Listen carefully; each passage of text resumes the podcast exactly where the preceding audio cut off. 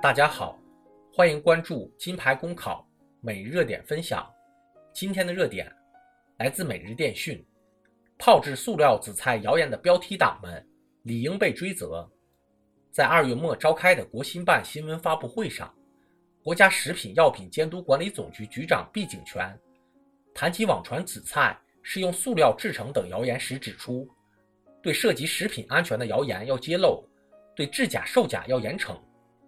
毕景全还强调，有关食品安全的报道一定要客观、公正、平实，不要怎么吸引眼球就怎么起标题，不要哗众取宠。毕局长提到的塑料紫菜谣言，是有几个人在网上传播视频，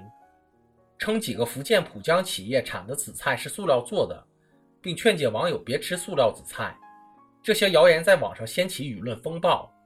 但多家涉事紫菜企业负责人表示，他们从未生产过塑料紫菜，而且最近都接过匿名电话，对方称除非给钱，否则就继续传播塑料紫菜的视频。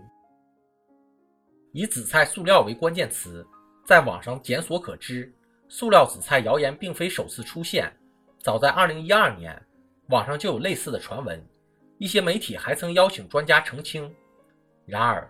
这则谣言至今仍在微信公号、微博等渠道大肆传播，对国内紫菜企业造成了巨大的损失。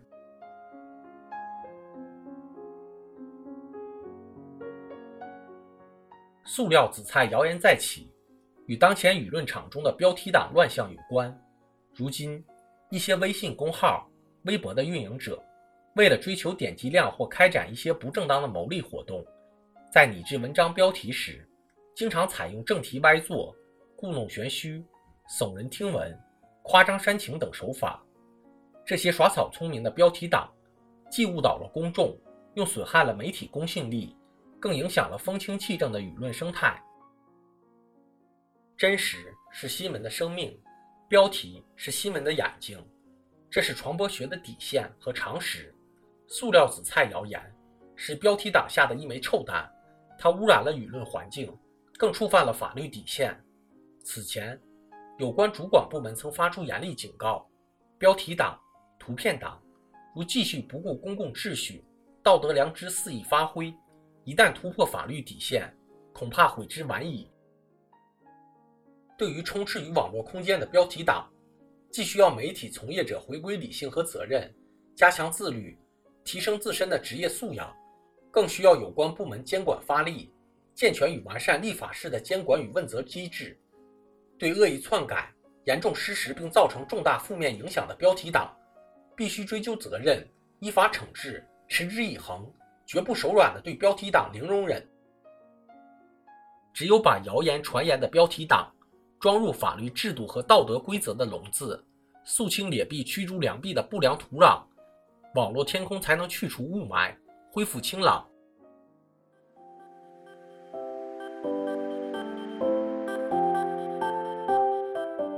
各位听友，大家好，我是茶壶。